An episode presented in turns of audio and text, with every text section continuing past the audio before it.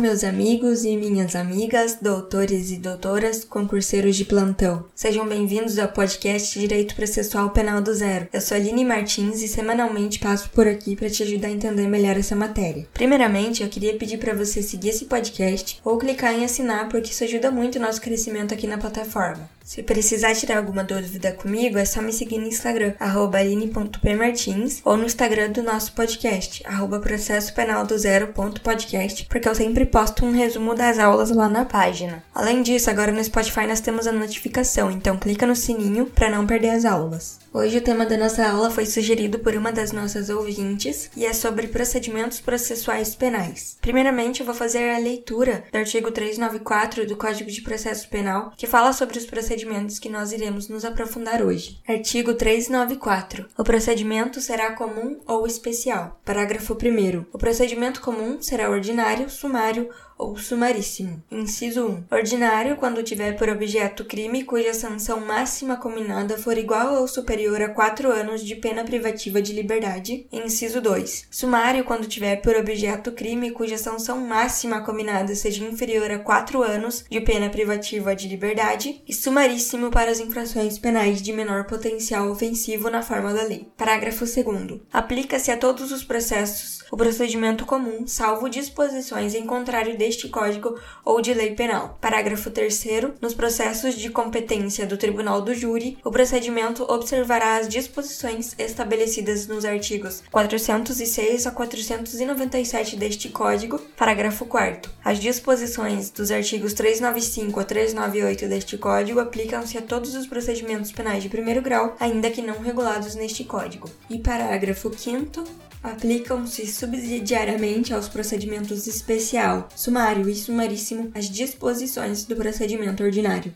Então, dessa leitura, nós podemos compreender que os procedimentos têm como fundamento de incidência a pena em abstrato que está presente nos tipos penais descritos no Código Penal e nas leis especiais, ou seja, será considerada a pena combinada na lei. Disso, nós já podemos concluir que, no caso dos procedimentos, a pena resultante da dosimetria não irá influenciar, porque ela é feita no momento da sentença, que finaliza esse procedimento. Então, sempre se baseie pela pena puramente descrita no artigo. No processo penal, nós temos dois procedimentos, o comum e o especial. O procedimento comum se aplica a todos os processos, salvo as disposições contrárias previstas nas leis penais, assim como descreve o artigo 394, parágrafo 2, ou seja, é o rito padrão para a maioria dos crimes no âmbito criminal. Dentro do procedimento comum, nós temos três tipos de procedimento, ou também chamados de ritos, descritos no artigo 394, parágrafo 1 e seus incisos. O primeiro, então, que nós vamos estudar é o procedimento comum ordinário. Ele é definido para aqueles crimes cuja pena máxima combinada seja igual ou superior a quatro anos. Outro ponto importante sobre o procedimento comum ordinário é que as suas disposições são aplicáveis subsidiariamente aos procedimentos especial, sumário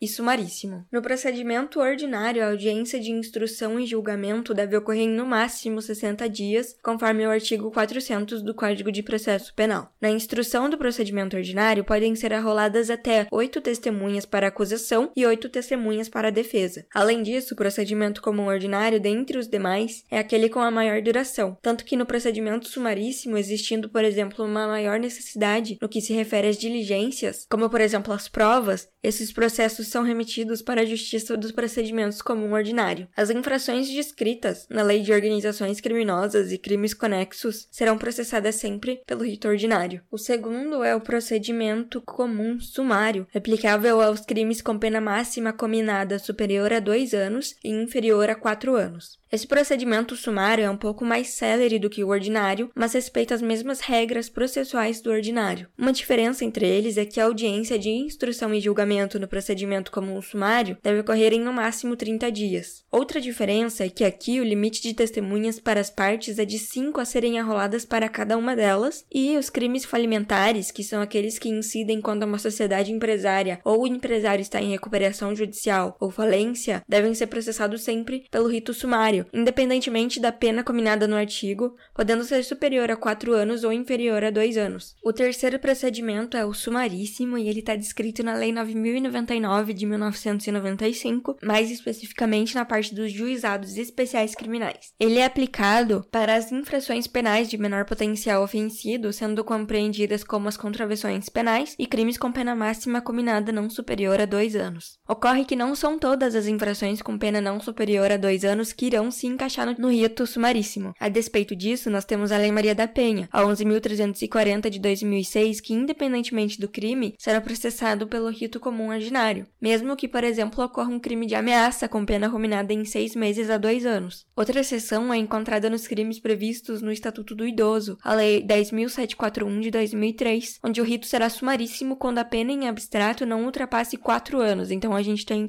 uma diferença de dois anos. E um ponto importante é que essa lei leva em conta as características da vítima e não do autor. Isso conforme a ação direta de inconstitucionalidade número 3096, que diz que a razão pela qual os infratores não terão acesso aos institutos despenalizadores da lei dos juizados especiais, como a transação penal, composição civil ou conversão da pena, mesmo que esses crimes estejam previstos para o procedimento sumaríssimo. Então, pessoal, essa foi a aula de hoje. Eu espero que vocês tenham gostado, tenha sido útil ao aprendizado de vocês. Um abraço e até a próxima aula.